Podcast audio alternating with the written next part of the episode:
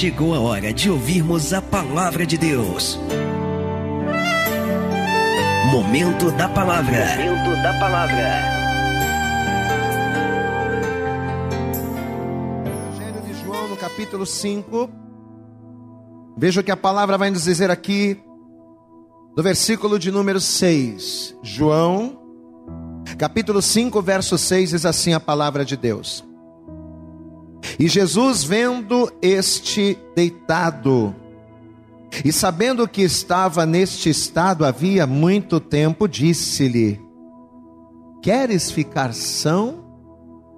Olha a pergunta que Jesus está fazendo para aquele homem. Você quer ser curado? Você quer ter a tua vida transformada? Você quer que eu realize um milagre na sua vida? Diz o Senhor. Essa palavra não é só para este homem enfermo, esta palavra é para você, meu irmão, minha irmã, que nos acompanha nesta hora. Jesus, vendo esse deitado e sabendo que estava neste estado havia muito tempo, disse-lhe: Queres ficar são? E o enfermo respondeu-lhe: Senhor, não tenho homem algum que quando a água é agitada me ponha no tanque. Mas enquanto eu vou, desce outro antes de mim. E Jesus lhe disse: Levanta-te, toma o teu leito e anda. Glória a Deus, querido. Ô meu filho, você não precisa que ninguém te carregue, eu estou aqui. Você não precisa de homens, você não precisa de pessoas que te carreguem, você não precisa de nada se eu estou contigo. Olha a palavra que nesta noite, que neste momento, o Espírito Santo está preparando e trazendo para a tua vida nesta hora. Você que talvez ache que a tua esperança está nos homens, para conseguir aquela porta, para conseguir aquela bênção. Você que talvez está achando que a tua esperança, ela tem que estar depositada no teu patrão, ou que ela está depositada em uma pessoa em especial, creia nesta palavra que o Senhor está liberando para você agora. Não precisa de ninguém para te carregar, não. Eu te dou a ordem, você vai levantar e você vai andar. Diga glória a Deus. Quando Jesus está conosco, não precisamos ser carregados. Quando Jesus está conosco, não precisamos rastejar, não precisamos estar em humilhação, porque Ele é aquele que nos tira de toda a humilhação. Você crê que Deus vai falar com você? De verdade mesmo? Então feche os teus olhos, vamos orar. Pai. Em nome de Jesus te damos graças, te glorificamos, te exaltamos, porque não temos dúvidas de que o Senhor está aqui neste lugar. O Senhor está se movendo através da adoração, através das orações, através dos cânticos. Ó Deus, mas agora é momento de nós ouvirmos a tua palavra, então fala conosco, fala comigo, fala com cada um de nós que estamos aqui na igreja, fala com esta pessoa que agora está online conosco, está nos vendo ou está nos ouvindo através desta ministração. Que o Senhor venha jogar por terra os impedimentos, as barreiras e obstáculos que tentarem se opor a esta ministração e que o Senhor prepare os ouvidos desta pessoa para te ouvir, os corações para receber e a mente para assimilar e colocar em prática tudo aquilo que será ministrado. Para a glória, para a honra e louvor do teu nome, vai à nossa frente e fala conosco, é o que te pedimos nesta hora com toda a fé. E desde já lhe agradecemos em nome de Jesus, amém. E graças a Deus. O texto que nós lemos aqui na palavra, ele começa, ou melhor, ele, ele começa com Jesus fazendo uma pergunta para um homem que estava enfermo. Jesus ele pergunta, ele diz: Queres ficar são? Mas se você se aprofundar na palavra, você vai descobrir que essa pergunta foi feita a um homem que, mesmo sendo um homem de muita fé, mesmo sendo uma pessoa que cria no poder sobrenatural, essa pessoa, este homem que está tendo esse diálogo, esse diálogo com Jesus, ele na verdade estava enfermo há 38 anos. Um homem de fé, uma pessoa que cria no sobrenatural, mas apesar de crer, apesar de ter a sua fé, há 38 anos este homem ele carregava, ele estava carregando em si uma enfermidade no seu corpo da qual ele não conseguia ser curado. Mas nós vamos entender o porquê que este homem, mesmo crendo, estava assim, porque a fé, e eu costumo dizer isso, ela é o estopim, a fé, ela é a ferramenta, ela é o que move o sobrenatural, ela é a matéria-prima do sobrenatural. Mas como pode uma pessoa de fé não alcançar milagre? Como pode uma pessoa de fé, de fé não viver o sobrenatural? Nós vamos entender. A história nos conta, a palavra de Deus nos conta, segundo os relatos de João, que em Jerusalém havia um tanque chamado Betesda. E esse nome Betesda ele vem do hebraico e que quer dizer casa de misericórdia ou lugar de misericórdia. Então, segundo os relatos de João, havia em Jerusalém este lugar, este tanque chamado tanque de Betesda. E segundo o que conta a lenda, segundo o que contava a história, de tempos em tempos, ali naquele tanque, havia um anjo que passava por aquele lugar. E esse anjo, sempre que passava pelo tanque de Betesda, ele movia as águas daquele tanque. E dizia-se, havia uma lenda que dizia, que a pessoa que conseguisse ver, enxergar o anjo balançando as águas movendo as águas daquele tanque, e aquele que conseguisse se atirar primeiro seria curado de qualquer enfermidade. Percebeu que esse homem era um homem de fé? Percebeu que esse homem era um homem que cria no sobrenatural? Sim. Só que o problema é que, apesar dele ser um homem de fé, ele não estava crendo na coisa certa. João ele vai contar essa história, ele vai fazer esse relato e ele vai dizer que muitas pessoas, não somente esse homem que estava enfermo há 38 anos, mas muitas pessoas, muitos doentes, iam todos os dias naquele tanque, a fim de talvez visualizarem o anjo, a fim de talvez verem o mover das águas e quem sabe conseguir ser o, tire, o primeiro a se atirar nas águas e ser curado. Era essa a história que acabava arrastando multidões para aquele lugar. Eu quero que você acompanhe comigo aqui. Estamos no Evangelho de João, no capítulo 5. Vamos voltar um pouquinho no versículo 2. João, Evangelho de João, capítulo 5, verso 2, diz assim a palavra. Preste atenção. Ora, em Jerusalém há, próximo à porta das ovelhas, um tanque chamado em hebreu Betesda, o qual tem cinco alpendres. Versículo 3. E nesse jazia grande multidão de enfermos, cegos, coxos, paralíticos, eh, esperando o movimento das águas. Porquanto um anjo descia em certo tempo ao tanque e agitava a água, e o primeiro que ali descia, depois do movimento da água, sarava de qualquer enfermidade que tivesse. Amém? Então João ele está relatando uma história, um conto que muitas pessoas acreditavam e por acreditarem nele movia a fé de muitas pessoas, inclusive a fé deste homem de quem nós vamos estar falando. As pessoas ouviram falar que havia um anjo naquele lugar. E aquele anjo agitava as águas, e a primeira pessoa que, ao enxergar o agitar das águas, se lançasse ali, esta pessoa seria curada de qualquer enfermidade. Esta era a história. Eu vou ler mais uma vez esse mesmo texto que a gente acabou de, de ler, porém agora nós vamos ler pausadamente, parando e percebendo as revelações por detrás de cada uma das palavras desse texto. Vamos lá? Vamos voltar de novo. Estamos no capítulo 5 de João. Agora vamos ler com mais calma, mais pausado. Versículo 2 diz assim: Ora, em Jerusalém há, veja o primeiro detalhe, há próximo à porta das ovelhas um tanque chamado em hebreu Betesda, o qual tem cinco alpendres. A primeira coisa que me chamou a atenção quando a gente começou a ler esse texto para buscar de Deus a revelação para esta palavra, a primeira coisa que me chamou a atenção aqui foi a localização deste tanque. Porque segundo o que João está dizendo, esse tanque chamado de Betesda, que quer dizer lugar da misericórdia, ele ficava próximo à porta das ovelhas. E se você for estudar a palavra, você vai descobrir que a porta das ovelhas era uma porta por onde as ovelhas que estavam destinadas ao sacrifício no templo passavam.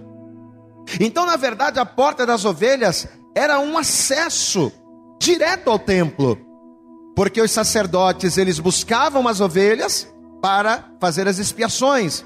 Então, as, a, as ovelhas elas ficavam numa espécie de pasto e elas passavam daquele pasto, elas tinham acesso pela porta das ovelhas, e ao passarem pela porta, elas já estavam direto no templo, porque era o acesso mais rápido.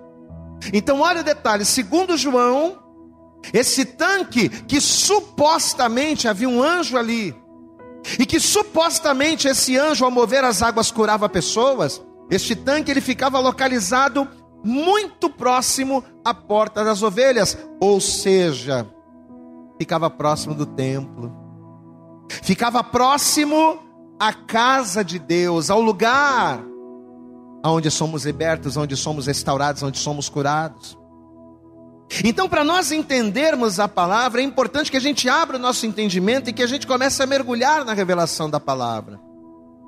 A localização deste tanque era muito próximo ao templo e provavelmente, certamente, quando as pessoas se dirigiam para o tanque de Betesda, certamente elas passavam próximo à porta das ovelhas. Certamente ao ir para o, para o tanque de Betesda, elas passavam a porta do templo, mas apesar de passarem na porta, elas não entravam. Olha que coisa. Nós sabemos que o nosso Deus é poderoso para resolver qualquer problema. Nós sabemos que o nosso Deus é poderoso para curar qualquer enfermidade, para fazer o sobrenatural na vida daquele que nele crer. Mas apesar de nós conhecermos e reconhecermos o poder de Deus, às vezes os homens eles creem muito mais nas fábulas que eles ouvem, nas histórias que alguém conta, do que verdadeiramente na própria palavra de Deus. Amados, segundo o que João está relatando aqui, muito provavelmente, as pessoas para chegarem no tanque de Betesda, elas passavam na porta da igreja. Assim como muitas pessoas às vezes estão sofrendo, estão com a vida arrasada, estão com a vida destruída, elas passam na porta da igreja todos os dias, mas não entram. Apesar da proximidade, as pessoas não entravam, não buscavam ao Senhor. E por que que elas não faziam isso? Elas não faziam isso porque sabe-se lá quem, sabe-se lá de onde saiu isso, mas a grande verdade é que alguém falou de uma casa de misericórdia onde havia um anjo que agitava as águas. As pessoas elas estavam deixando de ir para a casa de Deus para seguir um anjo de movimento. Amém? Por causa do anjo do movimento das águas, por causa do anjo que movimentava as águas, do anjo do movimento, as pessoas passavam pela porta da casa de Deus, mas não entravam.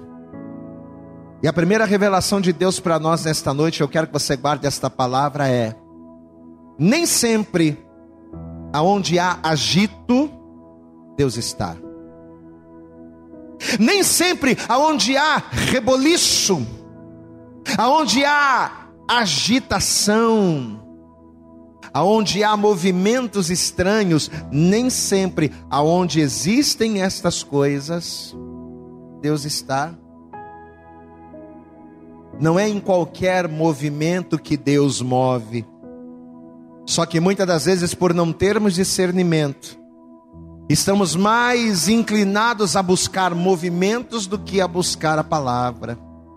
Estamos às vezes tão inclinados na nossa ânsia por sermos abençoados de maneira rápida, de maneira fácil, muitas das vezes estamos deixando Deus, estamos deixando de buscar a Deus na sua casa, estamos buscando de, deixando de buscar a bênção no seu santo templo para sermos levados por ventos, por movimentos criados e inventados por homem, por fábulas e histórias inventadas pelo homem para seduzir as pessoas. Nem sempre aonde há movimento é Deus quem está movimentando. Isso me faz, me faz lembrar o que aconteceu com o profeta Elias, né? Elias, no momento de dificuldade, precisando ouvir a voz de Deus, precisando de uma intervenção divina, precisando de uma resposta, ele foi e se inclinou desesperadamente, ele foi se aventurar no deserto sem pedir a direção de Deus. Ele saiu desembestado pelo seu caminho, deserto adentro, quase morreu de fome, quase morreu de sede. Deus mandou o anjo, o anjo foi lá, lhe serviu, ele comeu a comida, bebeu a bebida e foi para onde? Para o monte de Deus. Ele foi para o lugar aonde Deus fala, para o lugar aonde Deus se manifesta, ele foi para o Horebe. Ele não foi buscar segundos nem terceiros, ele foi no lugar aonde Deus habitava. E quando Elias chegou naquele lugar, Deus disse: Sai da caverna, sai para fora, porque eu vou me manifestar. E diz a palavra de Deus que passou um vento forte, um vento que agitou tudo, um vento que movimentou tudo, mas Deus não estava no vento. Aí depois do vento, um terremoto que moveu a terra, que sacudiu tudo, ó, movimento. Mas a Bíblia diz que Deus também não estava no terremoto. E depois do vento, depois do terremoto, um fogo abrasador, mas Deus também não estava no fogo. Você percebe? Não é em qualquer movimento, nem todo movimento Deus está. Mas às vezes a nossa ânsia nos cega, a nossa ânsia por querermos realizar coisas da maneira supostamente mais fácil ou mais rápida. É a geração do fast food. Eu quero, é, é, eu preciso de algo e eu quero receber logo. E se eu não receber, a coisa complica. Eu parto para outra. Eu estou topando qualquer negócio desde que a minha bênção venha. Ah, mas tem um movimento ali. Ah, tem um trabalho aqui. Ah, tem uma igreja que faz um negócio diferente ali. Eu vou lá. Cuidado. Não é em todo agito, não é em todo movimento que Deus está. Passou o vento e Deus não estava. Passou o terremoto, passou o fogo e Deus não estava. Onde é que Deus ele vai se manifestar? Na brisa suave. E diz a palavra que quando veio a brisa suave, Deus, não homem, Deus falou com ele.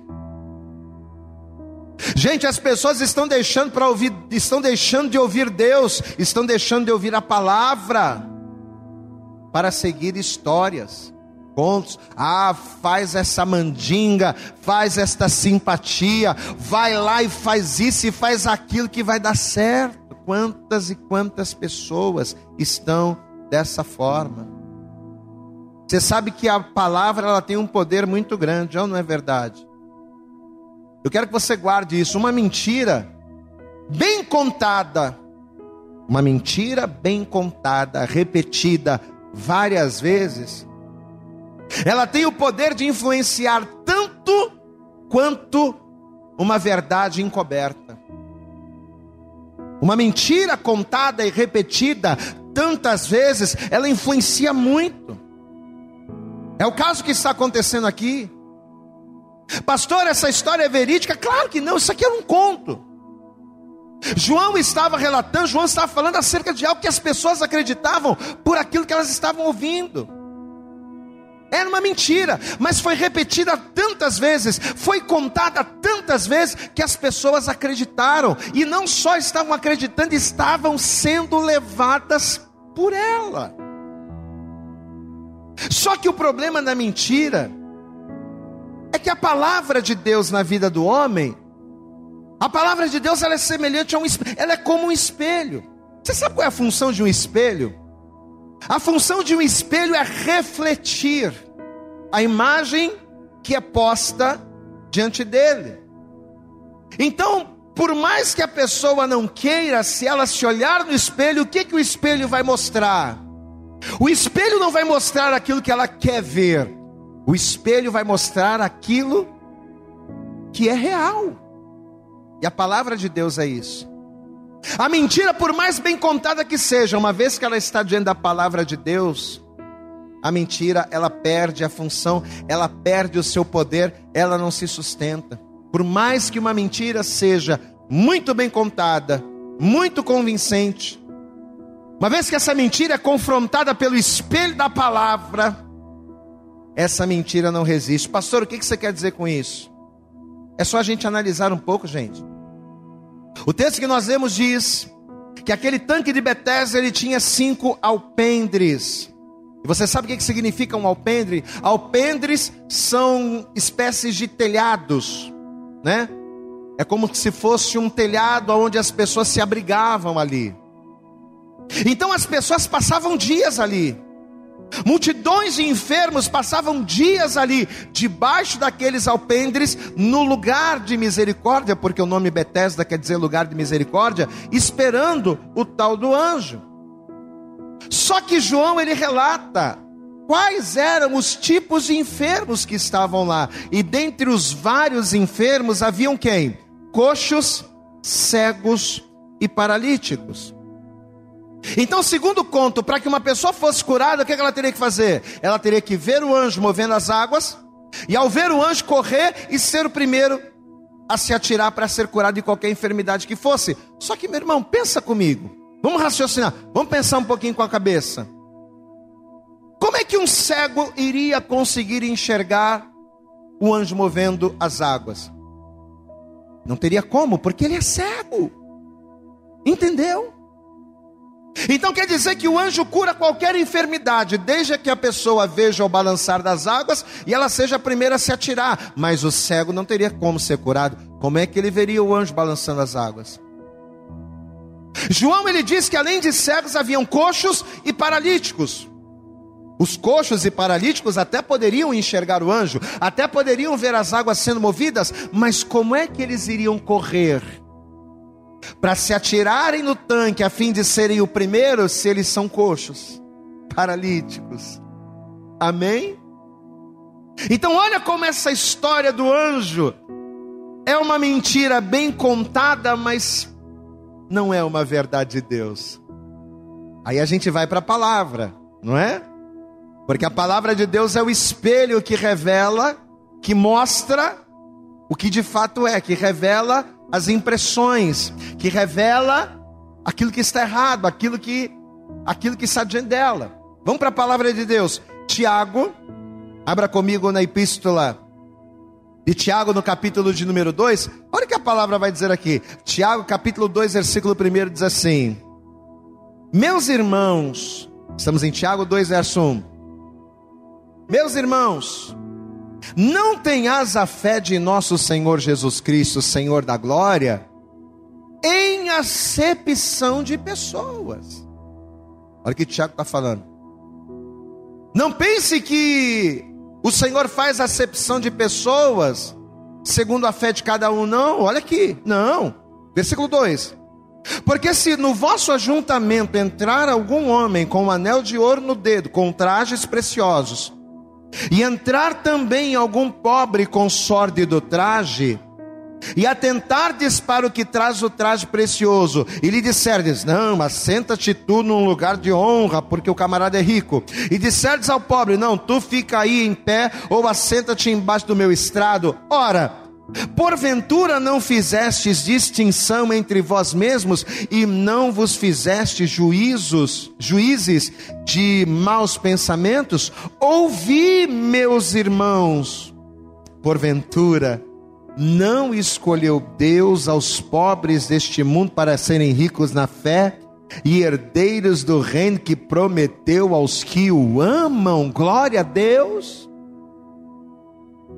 Sabe o que, que Tiago está dizendo aqui, meu irmão? Que Deus não faz acepção de pessoas. Não importa se o camarada é rico ou se o camarada é pobre. Não importa qual é o problema que ele tem ou qual é a situação que ele vive, se o problema dele é mais fácil, se o problema dele é mais difícil, não importa. Deus não faz acepção nem de pessoas e nem de casos. Nem de pessoas e nem de problemas. Deus não escolhe abençoar pessoas de acordo com aquilo que ela tem ou de acordo com o problema que ela vive, não. Deus ele faz qualquer coisa para qualquer um. Você pode dar glória a Deus aí? O meu Deus, o Deus da palavra, ele faz qualquer coisa para qualquer pessoa. Não importa se o camarada é cego. Você está entendendo a palavra? Porque lá no tanque de Betesda, o cego não teria vez. Porque se para ser curado ele precisaria ver primeiro o anjo, como é que ele iria ver o anjo se ele é cego? Então lá no tanque, o anjo do tanque, o anjo do movimento, cego não curaria. O anjo do movimento também não curaria os coxos, também não curaria paralíticos. Deus não faz isso, Deus não é assim. Não importa se a pessoa é cega, não importa se é coxo, não importa se é paralítico, não importa se é coronavírus, não importa se é câncer, não importa se é AIDS. Não importa se é problema no casamento, se é vida financeira, se é vida profissional, se é vida sentimental, não importa qual seja a tua debilidade, qual seja a tua enfermidade espiritual, qual seja o teu problema, talvez você me ouve agora, meu irmão. Talvez você me vê agora através dessa transmissão, deste culto online.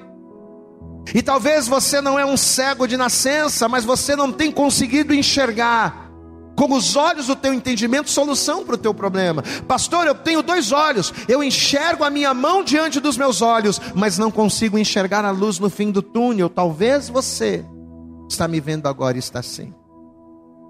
Talvez você diga, pastor, eu não sou paralítico, eu tenho duas pernas, a minha coluna está perfeita, eu consigo andar. Mas apesar de você não ser paralítico, talvez a tua vida está travada.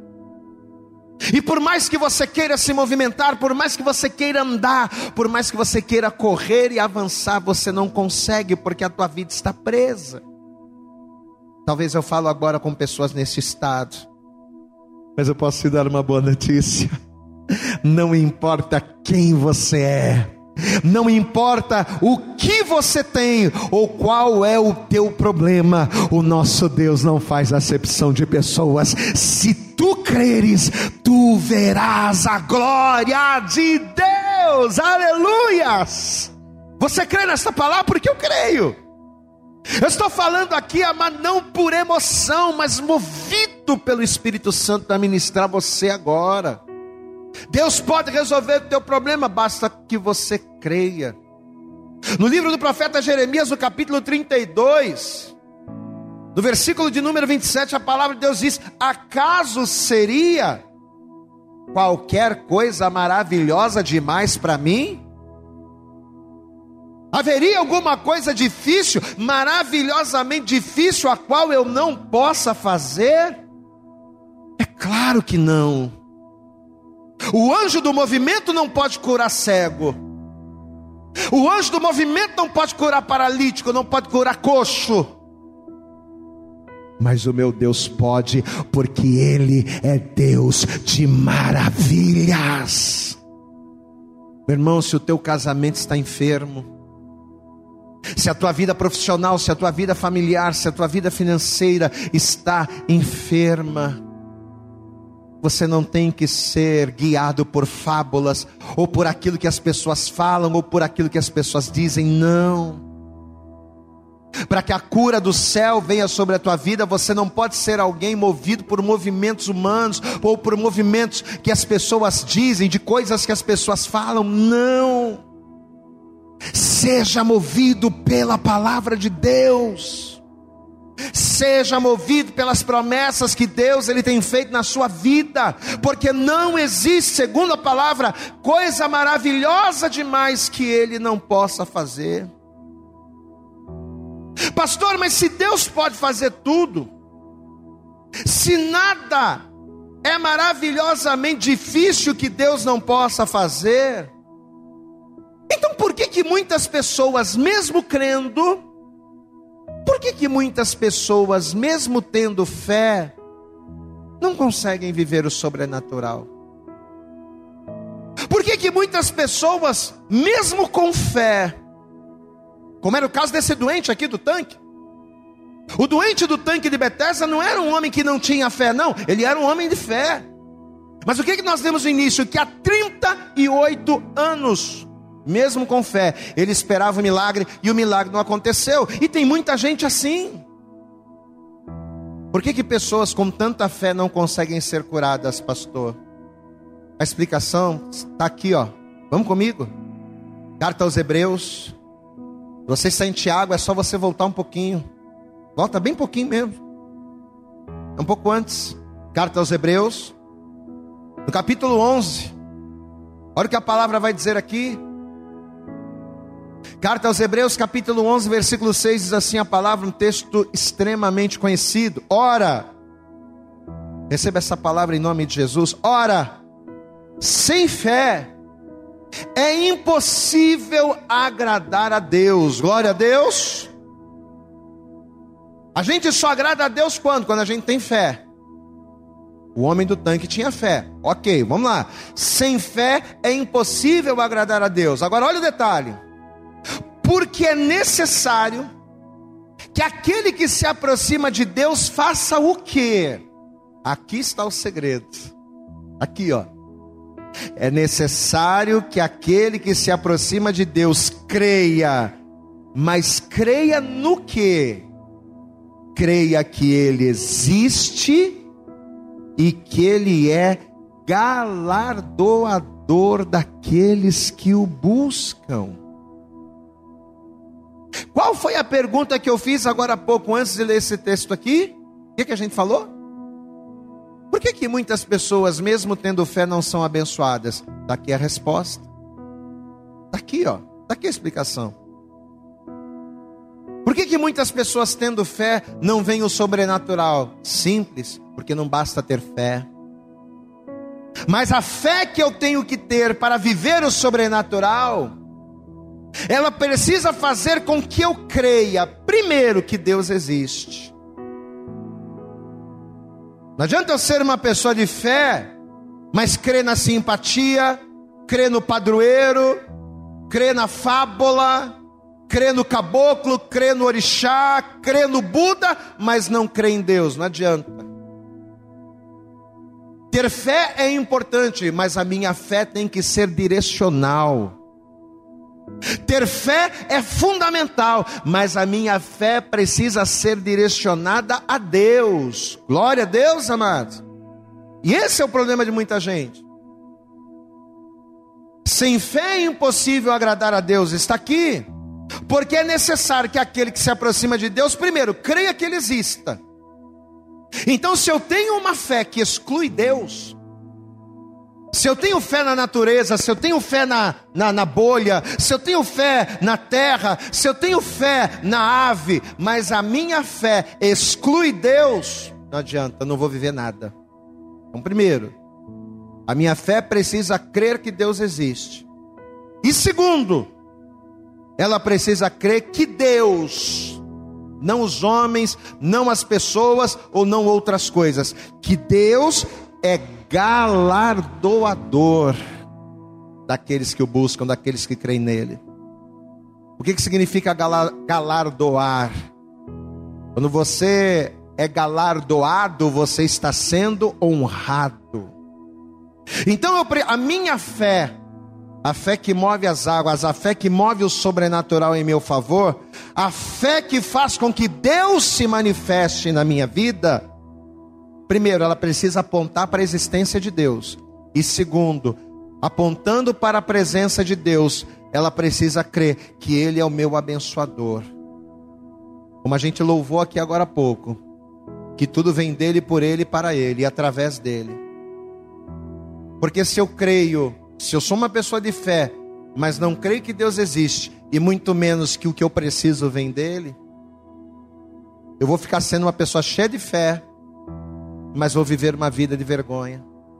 Quantas e quantas pessoas cheias de fé, mas por não terem a sua fé direcionada para Deus, pelo fato da fé de muitas pessoas não apontarem para Cristo, para o Salvador, para o verdadeiro e único abençoador, quantas pessoas que mesmo com fé, que mesmo com fé sofrem.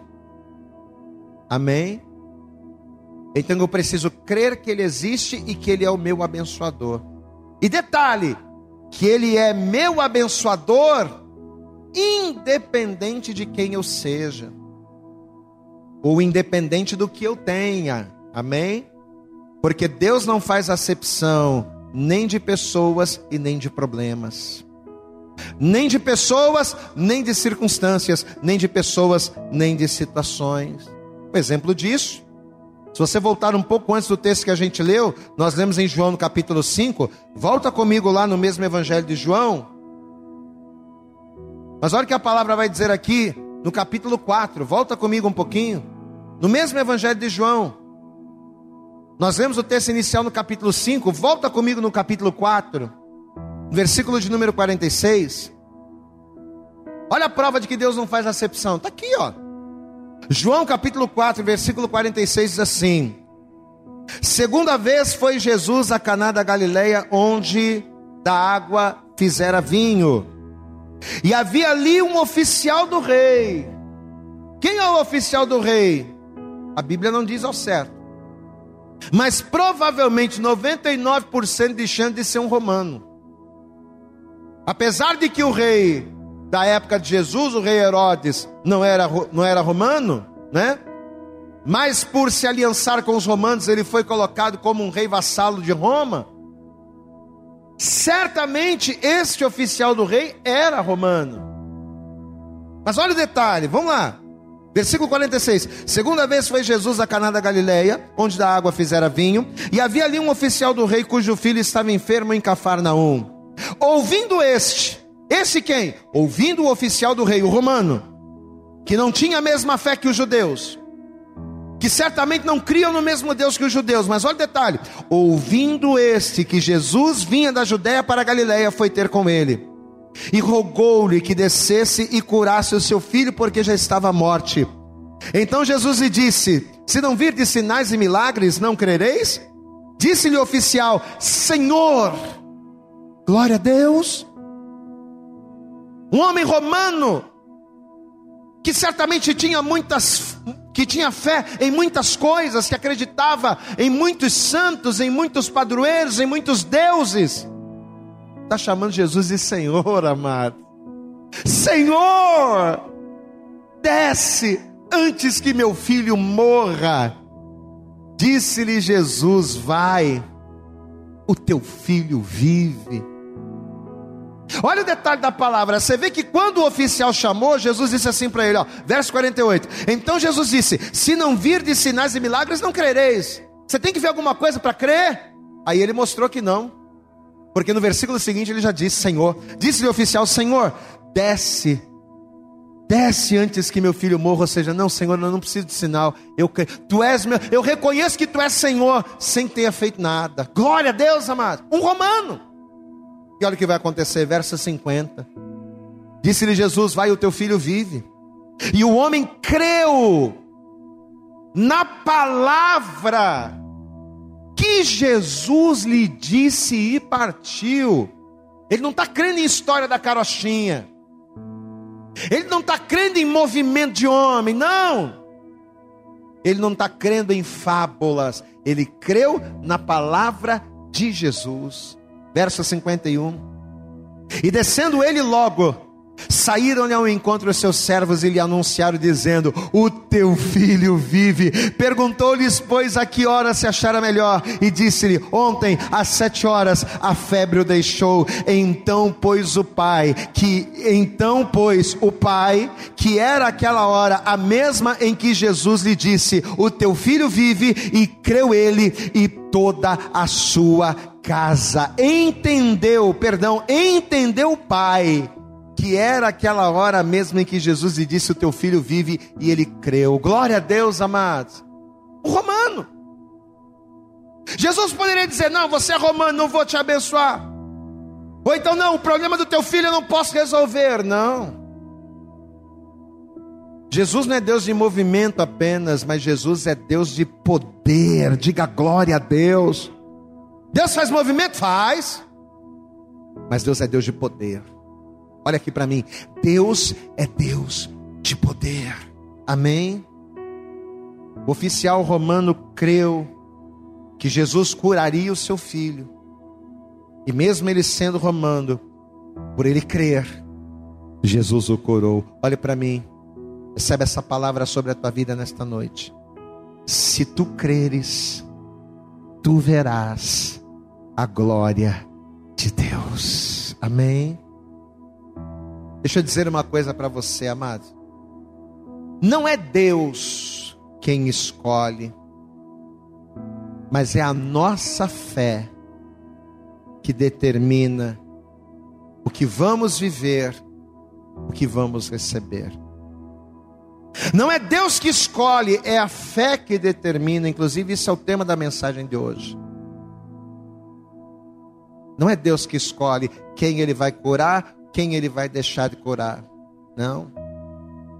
Não é Deus que escolhe, ah, hoje eu vou abençoar o fulano, hoje eu vou abençoar o César, hoje eu vou abençoar. Não, não é Deus que escolhe. É a minha fé, é a tua fé, que crê que Ele existe, que Ele é galardoador se eu buscar, é esta fé. Uma fé que me leve ao ponto de reconhecer que Ele é Senhor da minha vida, é esta fé, é este tipo de fé, é quem vai determinar o que vamos viver e o que vamos experimentar. É a minha fé que crê que Deus é Senhor, que Jesus é Senhor da minha vida e que Ele é o meu abençoador. É isso que vai fazer toda a diferença. Assim foi com o oficial do rei. Assim vai ser na vida do doente do tanque de Betesda. E assim eu profetizo será na tua vida em nome de Jesus, meu irmão. Volta comigo aqui uma página. Já estamos caminhando para o fim. João capítulo 5. Vamos ler a partir do versículo de número 4. Evangelho de João, capítulo 5, verso 4 diz assim: Portanto, um anjo descia em certo tempo, o anjo do movimento, né? O anjo do movimento relatado pela história. A gente nunca sabe quem. Ah, eu ouvi dizer que tem um anjo que move as águas lá. Quem é que diz? Não sei, eu ouvi dizer. Né? Ninguém sabe quem disse, sabe que a coisa está aí. Ó, é isso aqui. Porquanto o anjo descia em certo tempo ao tanque e agitava a água. E o primeiro que ali descia, depois do movimento da água, sarava de qualquer enfermidade que tivesse. Então o cego não podia. Você está entendendo? Deus não trabalha desse jeito, amado. Deus não, não escolhe quem vai abençoar e que problema resolver.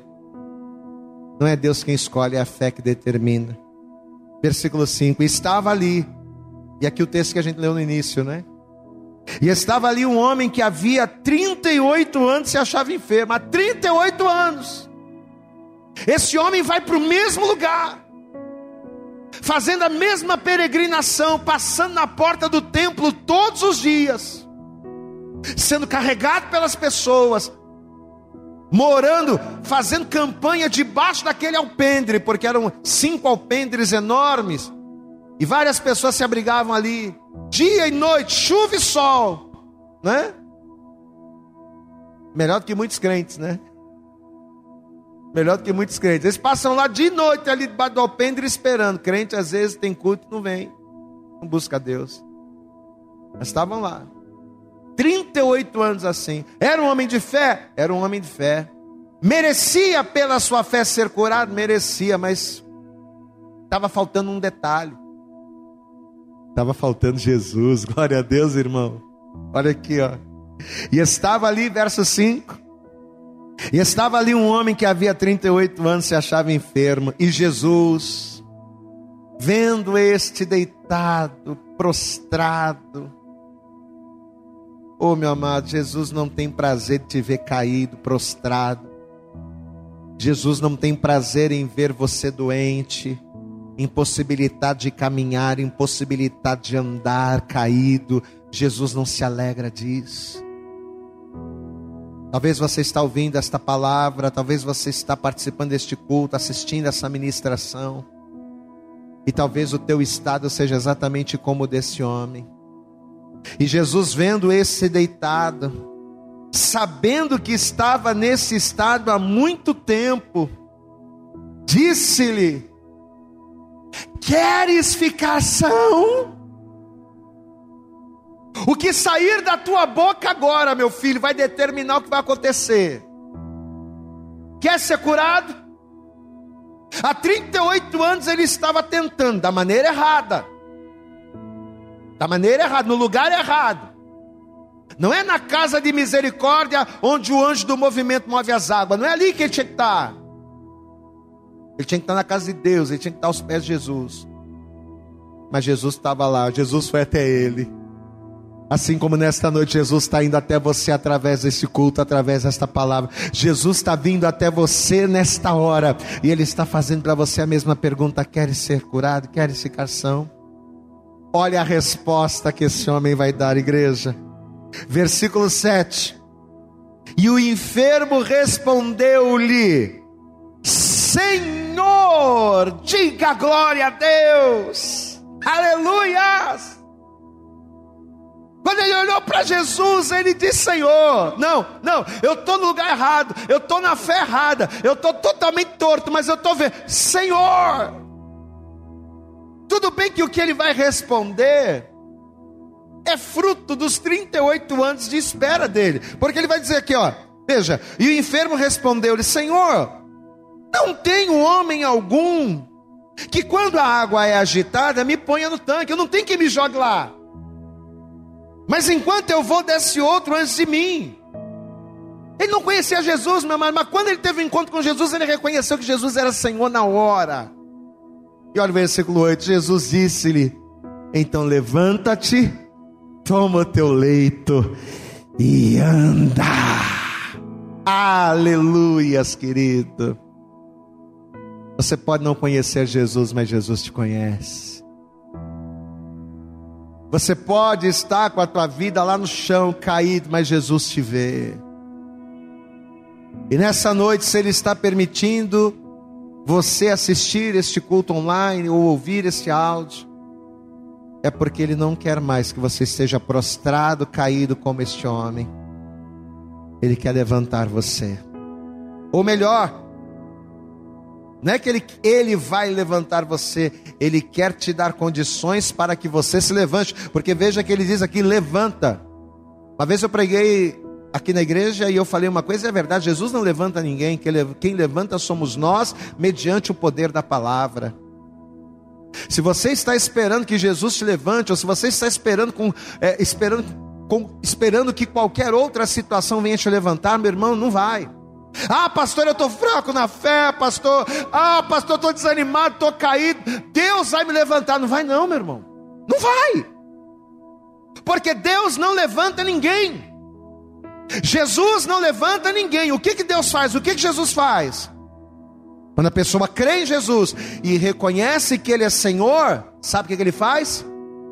Ele libera sobre a vida do caído ele libera sobre a vida do prostrado, sobre a vida do desanimado, a palavra de vitória para que ele se erga. Levanta, toma a tua cama e anda. É o que Jesus disse para ele e é o que Jesus te diz nesta hora.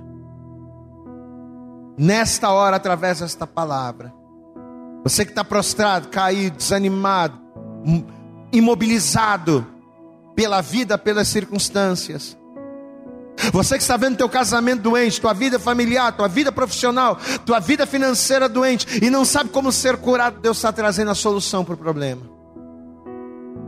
E o que eu estou falando aqui não é fábula, não é história da carochinha, não é conversa para boi dormir, não é papo de anjo de movimento, não, estou falando a palavra. Estou transmitindo para você o recado de Deus para a tua vida. Se nesta hora você reconhecer que Jesus é Senhor da tua vida, se você crê que Jesus existe, que Jesus é o Senhor, que Jesus é o Salvador, se você crê que Ele existe, crendo, se você crê que Ele pode galardoar você, se você crê que Ele pode te abençoar, se você reconhecê-lo como Senhor da tua vida, pode ter certeza, meu irmão, a tua vida não vai ser um mar de rosas, não. Eu não posso mentir para você. A tua vida não vai ser um mar de rosas, você vai continuar tendo problemas, você vai continuar passando por aflições. Você vai continuar passando por dias maus e talvez as coisas até piorem. Porque uma vez que você passa a caminhar com Deus, você passa a ser inimigo das trevas e as trevas não desistem. Mas uma coisa eu posso garantir a você: nenhuma, nenhum mal espiritual, nada nenhuma paralisia, nenhuma cegueira vai ter poder para parar você, porque Jesus estará à tua frente. Pastor, eu tomo posse desta palavra. Eu até estava meio desanimado, pastor, mas eu ouvi esta palavra agora, estou crendo.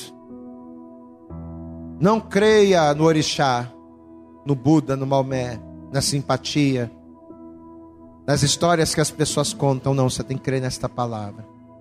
E crer nessa palavra, primeiro, você tem que crer que Deus existe. Você tem que crer que Jesus é o Filho de Deus, o Cordeiro de Deus que tira o pecado do mundo. Você tem que crer que todo aquele que recebe a Jesus recebe poder de ser feito filho de Deus. Você tem que crer nisso.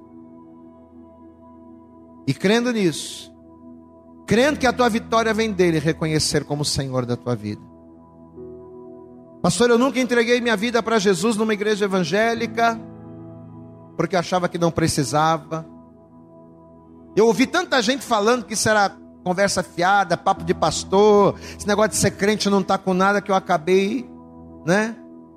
Tanto tempo ouvindo, ouvindo, ouvindo, acabei acreditando isso, e isso se tornou a minha verdade, mas joga fora tudo que você ouviu até agora. Tudo que você ouviu de pessoas tudo que você vivenciou em outros lugares, através de uma fé equivocada, jogue tudo fora. E a partir de hoje, creia em Jesus Cristo. Entrega a tua vida para Jesus Cristo. Eu quero fazer uma oração por você agora. Mas não uma oração para Deus te dar a chave da vitória, a chave do carro, a chave da casa. Não. Porque todas estas coisas, as bênçãos, os milagres, eles são consequências. Por que que o por que que o suposto paralítico, a gente não sabe, a Bíblia não diz ao certo se ele era coxo ou paralítico, mas Jesus disse para ele: "Toma tua cama e anda".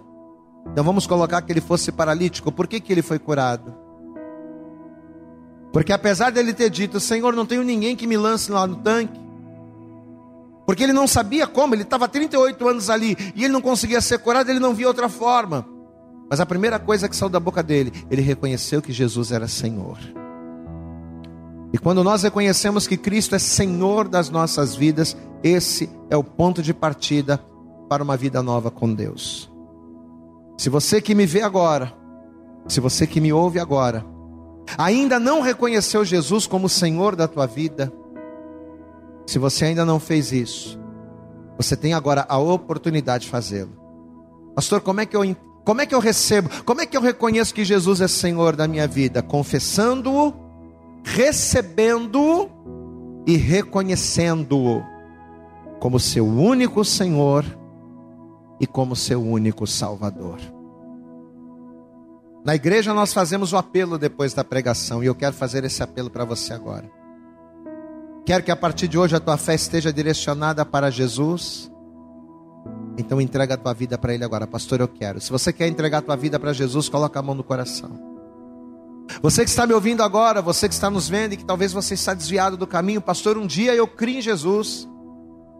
Um dia, pastor, eu estive focado na fé. Minha fé não estava errada, não. Eu criei na palavra, estava caminhando bonitinho. Mas vieram as lutas, os problemas, o desânimo, as dificuldades. Não tive apoio aonde eu estava. Era fraco, era novo convertido, não tinha sabedoria. E quando me deparei com um grande problema, com um grande obstáculo, eu travei, eu estagnei. Eu tenho movimentos nas minhas pernas, eu tenho movimento, eu consigo andar, mas espiritualmente falando, pastor, eu fiquei paralisado diante das tentações, diante das situações do mundo. E quando eu dei por mim, eu já estava desviado do caminho. E ao me afastar do caminho, pastor, a minha vida foi de mal a pior, é claro. Você precisa voltar para Jesus. Pastor, eu quero. Está afastado, quer voltar, está desviado, quer voltar. Eu quero orar por você então. Porque eu tenho certeza que se você hoje se reconciliar com Cristo, ou se você hoje entregar a tua vida para Jesus, o Senhor dará ordens, como diz na palavra, para que a bênção dele esteja com você. Eu não preciso orar para Deus te curar, porque ao vir para Jesus a cura será automática. Viu o que aconteceu com, com o paralítico aqui? Bastou ele reconhecer que Jesus era Senhor e 38 anos de enfermidades e de uma fé frustrada deu lugar ao sobrenatural. É o que vai acontecer com você. Quer isso? Quer experimentar isso? Então feche os teus olhos aí onde você está. Vamos orar. Senhor nosso Deus e Pai Todo-Poderoso, Pai querido, Deus amado, nós te glorificamos, te exaltamos, te engrandecemos, porque não temos dúvidas de que o Senhor está falando, ministrando corações e vidas através desta palavra. Pessoas, ó Deus, que talvez tenham as suas pernas per perfeitas, os movimentos perfeitos dos seus membros, das suas pernas, dos seus braços, Pessoas que talvez tenham a sua visão perfeita, conseguem enxergar de perto, cons conseguem enxergar de longe, mas que, apesar de terem a visão perfeita, não conseguem enxergar uma saída para os seus problemas. Apesar de terem as pernas perfeitas, não conseguem sair da areia movediça que a sua vida se transformou. Mas nesta noite, essa pessoa está ouvindo a tua palavra e ela entendeu, ó Pai. Ela entendeu que quando nós temos fé, quando nós cremos em Ti, e ao crer, quando cremos na Sua existência e que o Senhor abençoa, quando reconhecemos que Tu és Senhor, o Senhor se manifesta em nosso favor. Essa pessoa que está agora orando comigo, ela está afastada e está retornando. Essa pessoa que está orando agora comigo, ela nunca entregou a vida para Jesus e está te recebendo agora. Então eu te peço, toma a tua filha, toma o teu filho nas tuas mãos. Eu não sei se esta pessoa é mais um cego que está à espera de um milagre, debaixo de um alpendre, num tanque de Betesda, esperando o movimento do anjo. Eu não sei como essa pessoa está, mas que o Senhor venha ao encontro dele agora que o Senhor venha ao encontro dela agora. E que através do teu poder e do teu mover sobrenatural, que o Senhor se manifeste e traga cura. Que o Senhor venha salvar, que o Senhor venha libertar e o mais importante de tudo, que o Senhor escreva o nome dele, o nome dela no livro da vida.